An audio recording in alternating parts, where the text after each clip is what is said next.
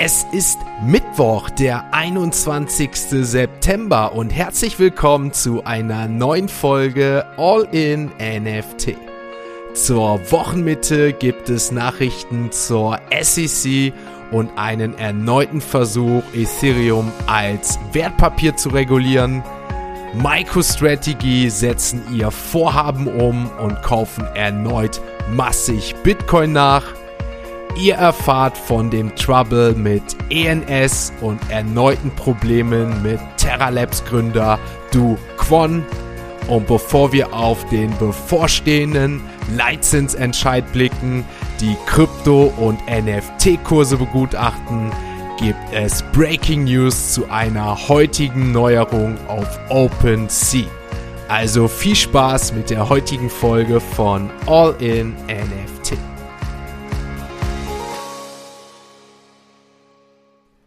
Starten wir also in diesen spannenden Mittwoch mit der folgenden Nachricht. Erst gestern haben wir die Diskussion mit der SEC und der Frage, ob Kryptos wie Ethereum, Ripple und Co als Wertpapiere eingestuft und reguliert werden, thematisiert. Und auch die letztwöchige Erklärung von SEC-Chef Gary Gensler, dass Proof of Stake Blockchains den geltenden Wertpapiergesetzen unterliegen könnten, haben wir ausführlich durchleuchtet. Jetzt gibt es schon wieder neuen Wirbel, denn die Börsen- und Finanzaufsicht der USA hat in einer Klage gegen den Krypto-Influencer Ian Balina behauptet, dass Ethereum komplett unter den US-amerikanischen Geltungs Geltungsbereich fällt. Die SEC behauptet unter anderem, dass die Transaktionen aus Berliners ICO von Knotenpunkten der Ethereum-Blockchain validiert wurden, die vor allem in den USA konzentriert waren und nach ihrer Einschätzung daher alle in den USA getätigt wurden. Somit sind wir natürlich wieder bei dem leidigen Thema der letzten Tage, denn damit stößt die SEC die Tür einer Regulierung Ethereums innerhalb der USA weiter auf. Ich sag einfach nur, stay tuned. Vor kurzem hatte ich euch davon berichtet, dass GoDaddy die Domain east.link an den Domainregister deine dort übertragen hat und die Domain zur Versteigerung anbot. Dagegen ist ENS, also Ethereum Name Service, nun gerichtlich vorgegangen und hat wieder die Kontrolle jetzt über den Domainnamen eth.link. Weiter wurde bekannt, dass gegen den Domain-Provider GoDaddy eine einstweilige Verfügung erwirkt wurde. Wir freuen uns, mitteilen zu können, dass eth.link jetzt wieder online ist, schrieb das ENS-Team auf Twitter. Unsere einstweilige Verfügung war erfolgreich und der Name wurde an uns zurückgegeben. Wir sehen, das Thema ENS-Domain ist und bleibt ein heißes Thema, vor allem was die Rechte und Bestimmungen angeht. Ich denke hier auf jeden Fall in Zukunft werden wir da noch einiges von zu hören bekommen. Wer mehr zu ENS-Domain und Ethereum Name Service Wer natürlich mehr zu ENS, also Ethereum Name Service erfahren will, wozu das Ganze gut ist und warum ich der Meinung bin, dass das Ganze auch in Zukunft profitabel sein kann, der sollte gerne mal einmal das der kann natürlich gerne einmal den YouTube-Kanal von mir abchecken. Da habe ich ein Video darüber gemacht und auch gezeigt, wie man sich so eine ENS-Domain sichern kann. Den Link zum YouTube-Kanal findet ihr einfach hier in den Show Notes. An dieser Stelle sei natürlich auch wieder einmal gesagt, es handelt sich hier um keine Finanz- oder Anlageberatung, sondern das Ganze sind lediglich meine eigenen Gedanken und meine eigene Meinung. Und heute gibt es auch wieder ein Update zu MicroStrategy, der Firma um ex-CEO Michael Saylor, die gestern den Kauf von Bitcoin im Wert von circa 6 Millionen US-Dollar bekannt gaben. Somit kauft das Unternehmen zum ersten Mal seit Juni diesen Jahres und dem Rücktritt Michael Saylors als CEO im August die digitale Währung nach. Wie ein Dokument der SEC zeigt, erwarb die Firma im Zeitraum vom 2. August bis 19. September etwa 301 Bitcoin und dafür zahlte MicroStrategy durchschnittlich 19.851 US-Dollar pro Bitcoin.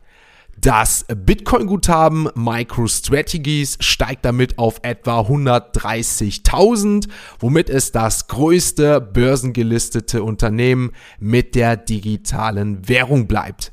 Mittlerweile hat der Ex-CEO und heutige Vorsitz des Aufsichtsrats Michael Saylor den Kauf auf Twitter bestätigt. Bevor wir uns den aktuellen Kryptochart anschauen und auf die heutige Fettentscheidung hinfiebern, noch ein Update zu den Ermittlungen gegen Terralabs Gründer Du Kwon.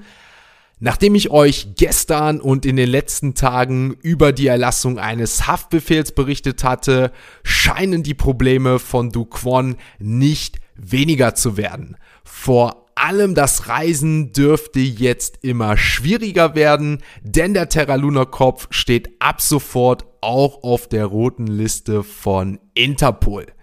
Wie die Financial Times zuerst berichtet hatte, bat die Staatsanschaft von Seoul außerdem um die Annullierung des Reisepasses.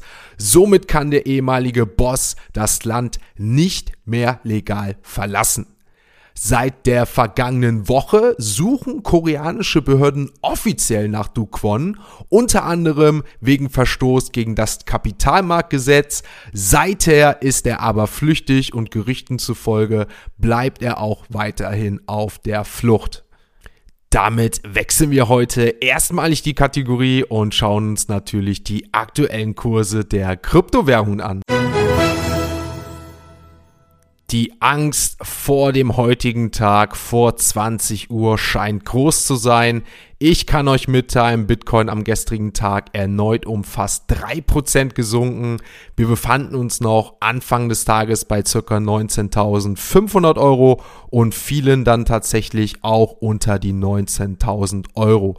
Zum Boden erreichte der Bitcoin die 18.900 Euro. Das Ganze war am späten Nachmittag deutscher Zeit, früher Abendzeit und der Bitcoin erreichte wie gesagt dann unter 19.000 Euro. Mittlerweile hat es wieder geschafft, geschafft, sodass der aktuelle Kurs bei 19.083 Euro liegt. Wenn wir uns das Ganze bei ETH, also Ethereum anschauen, kann ich euch mitteilen, dass auch ETH am gestrigen Tag etwas am Boden verloren hat. Sogar anfänglich stieg Ethereum noch auf 1385 Euro, doch auch hier konnten wir im weiteren Verlauf und auch frühen Abend feststellen, dass wir dann bei 1340 Euro gelandet sind. Der aktuelle Kurs liegt jetzt jetzt bei 1355 Euro. Wenn wir uns die anderen Kryptokurse anschauen, da kann ich euch mitteilen, auch BNB minus 1%, hier der Kurs bei 269 Euro. Ripple, einzige Kryptowährung in den Top 10, gestern mit einem Plus, genauer gesagt mit einem Plus von 5%. Und wenn wir uns den Chart von Ripple in den letzten sieben Tagen anschauen, dann sehen wir ein Plus von 20% und das wird natürlich mit der Entscheidung der SEC zusammenhängen bezüglich des Gerichtsverfahrens. Wahrscheinlich ist hier ein positiver Ausgang beziehungsweise eine Einigung, wovon ich euch ja in der gestrigen Podcast-Folge berichtet hatte. Wahrscheinlich deswegen der positive Aufwärtstrend bei Ripple. Schauen wir uns dann Cardano und Solana an. Cardano haben wir morgen das Update. Auch hier blicken wir morgen noch einmal dann auf den Cardano-Kurs. Solana minus 3% am gestrigen Tag. Hier haben wir aktuell 32 Euro im Kurs. Shiba Inu, Avalanche, Rap Bitcoin und Uniswap jeweils mit minus 2%. Der Atom-Token von Cosmos minus 10% sogar am gestrigen Tag. Und wenn wir uns den Apecoin anschauen, der hat schon wieder alles das verloren, was wir in den letzten Tagen aufgearbeitet haben. Naja, sagen wir die Hälfte, denn hier haben wir einen Minus von 8% am gestrigen Tag. Der aktuelle Kurs von Apecoin bei 5,65 Euro. Damit kommen wir natürlich direkt zu unserer nächsten Kategorie und ihr wisst es, das sind unsere NFT News. starten wir unsere NFT-News mit einer Nachricht zur New York Fashion Show. Die weltberühmte in Hongkong ansässige Modedesignerin Vivian Tam ist nach einer langen und ungeplanten Pause stilvoll zur New York Fashion Week zurückgekehrt.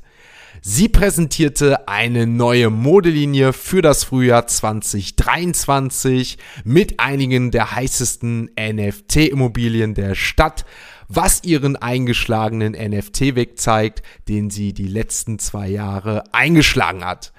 Als Ergebnis bringt sie den Stil und den Zirkus der NFT Profile Pictures Kollektion in die Modebranche. Genauer gesagt hat Vivian die Dienste der Blue Chip Projekte Board Ape Yacht Club, CryptoPunks und auch die Cyberkongs in Anspruch genommen. Sie nimmt ihre einzigartigen Designs und integriert sie in neues Sortiment an modischer Kleidung, indem sie die weltweit führenden Profile Picture Ähnlichkeiten durch eine Reihe verschiedener Methoden anwendet, darunter Drucke, Stickereien, Aufnäher und allgemeine Verzierungen. Zusätzlich zu den Kleidern selbst präsentierte Vivian abschließend auch eine extravagante NFT-Show, bei der faszinierende Bilder aus verschiedenen NFT-Sichtweisen und deren unterschiedlichen Anwendungen einen Platz hatten. Bevor wir zu OpenSea wechseln, noch eine neue Nachricht zu dem NFT-Marktplatz selbst. Der weltweit größte NFT-Handelsmarkt gab gestern bekannt, dass OpenSea bald Atrium unterstützen wird. Dies sei ein wichtiger Schritt zu dem Ziel einer Web3-Zukunft, in der die Menschen Zugang zu NFTs haben und das auf den Change, die sie benutzen möchten. Arbitrum selbst beschreibt sich als Suite von schnellen, kostengünstigen und sicheren Ethereum-Skalierlösungen von Off-Chain Labs. Wir sind jetzt bereit, erstaunliche Sammlungen wie Smoothverse, G Blueberry Club und Diamond Peeps von DopeX.io auf OpenSea an Bord zu nehmen. Nach einer Zusammenarbeit mit dem Arbitrum-Team und mehreren Projekten auf der Chain können wir es kaum erwarten, den Rest der Community zu treffen, twitterte OpenSea auf dem offiziellen Account. Gleichzeitig setzte Arbitrum einen Tweet ab mit den Worten, ab morgen können Sie NFTs, die auf Arbitrum One leben, direkt auf OpenSea kaufen und natürlich auch verkaufen. Markieren Sie ein Arbitrum NFT Projekt, das Sie schon lange im Auge haben und wir gehen morgen live. Und ja, ihr habt richtig gehört, tatsächlich lautet der Plan, dass Arbitrum heute am 21.09. schon auf OpenSea startet. Nach dem Start sollen Creator ihre Sammlungen auf OpenSea finden und dann ihre Erstellergebühren direkt festlegen können. Den Erstellern wird weiterhin empfohlen, das Ganze während des Launches zu erledigen, um für alle neuen Transaktionen dann zukünftig gerüstet zu sein. In den nächsten Wochen sollen auch noch weitere Updates folgen, gab OpenSea abschließend in ihrer Mitteilung bekannt. Von der Breaking News zum Marktplatz selbst wechseln wir natürlich jetzt einmal auf die Seite und blicken auf die aktuellen NFT-Floorpreise. Ein Blick auf OpenSea zeigt uns, dass wir wie gestern die Board Apes auf Platz 1 haben mit einem Handelsvolumen von 613 ETH. Wir hatten gestern sieben Verkäufe und der Floorpreis liegt bei 77 ETH. Die Mutants wieder etwas stärker zurück, fast um 2 ETH gestiegen. Genauer gesagt liegen die jetzt bei 14,8 im Floorpreis. Azuki wieder um einen ETH zugelegt. Genauer gesagt liegt hier der Floor bei 11,3 3. Dann haben wir Ranga mit einem Ease, die scheinen langsam wieder herunterzugehen. Die Azuki Beans auch wieder da mit einem Floor von 1,10.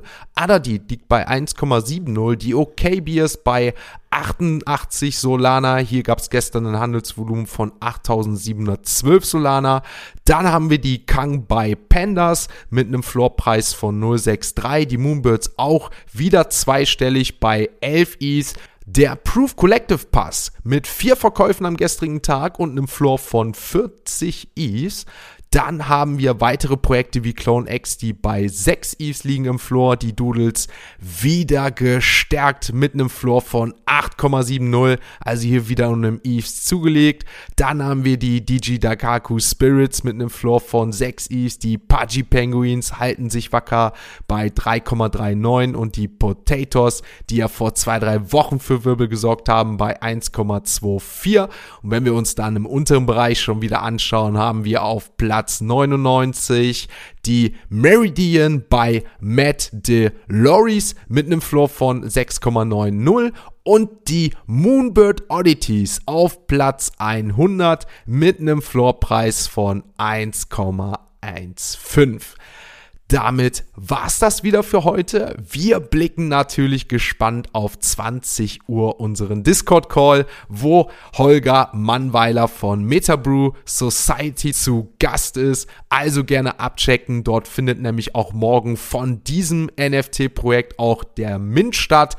Deswegen schaltet gerne ein. Ein Tag zuvor ist er nochmal bei uns zu Gast und beantwortet all unsere Fragen. Denn wir haben natürlich auch davor eine Kooperation zu machen mit unserem ersten All-in-NFT Bier. Also, wer da Interesse hat, gerne mal heute in den Discord kommen. Links dazu findet ihr in den Show Notes und dann hört ihr euch das Ganze nochmal an. Wer allgemein Interesse hat und auch das Interview noch nicht gehört hat, gerne auch nochmal die Interviewfolge mit Holger Mannweiler hören. Hierzu gab es eine Sonderfolge. Und natürlich komme ich jetzt nochmal mit der Erinnerung, dass heute um 20 Uhr die Fett Leitzinsentscheidung ist. Also, wir haben heute auf jeden Fall einen spannenden Tag. Ich werde heute auch den ganzen Tag unterwegs sein auf der D-Mexco in Köln. Da könnt ihr mich auf jeden Fall treffen, solltet ihr den Podcast hören. Gerne einfach schreiben, gerne einfach mit mir in Kontakt kommen und dann würde ich sagen, treffen wir uns da auf ein kurzes Meet and Greet. Ansonsten freue ich mich, wenn wir uns heute Abend im Discord-Call hören und wenn nicht, wenn ihr das Ganze nicht wollt, wenn euch das Ganze zu viel ist, kein Thema, schaltet dann morgen wieder ein. 4 Uhr morgens bin ich wieder für euch da, wenn es heißt All in NFT. Ein abschließender Hinweis, die im Podcast besprochenen Themen stellen keine spezifischen Kauf- oder Anlageempfehlungen dar. Der Moderator haftet nicht für etwaige Verluste, die aufgrund der Umsetzung der Gedanken oder Ideen entstehen.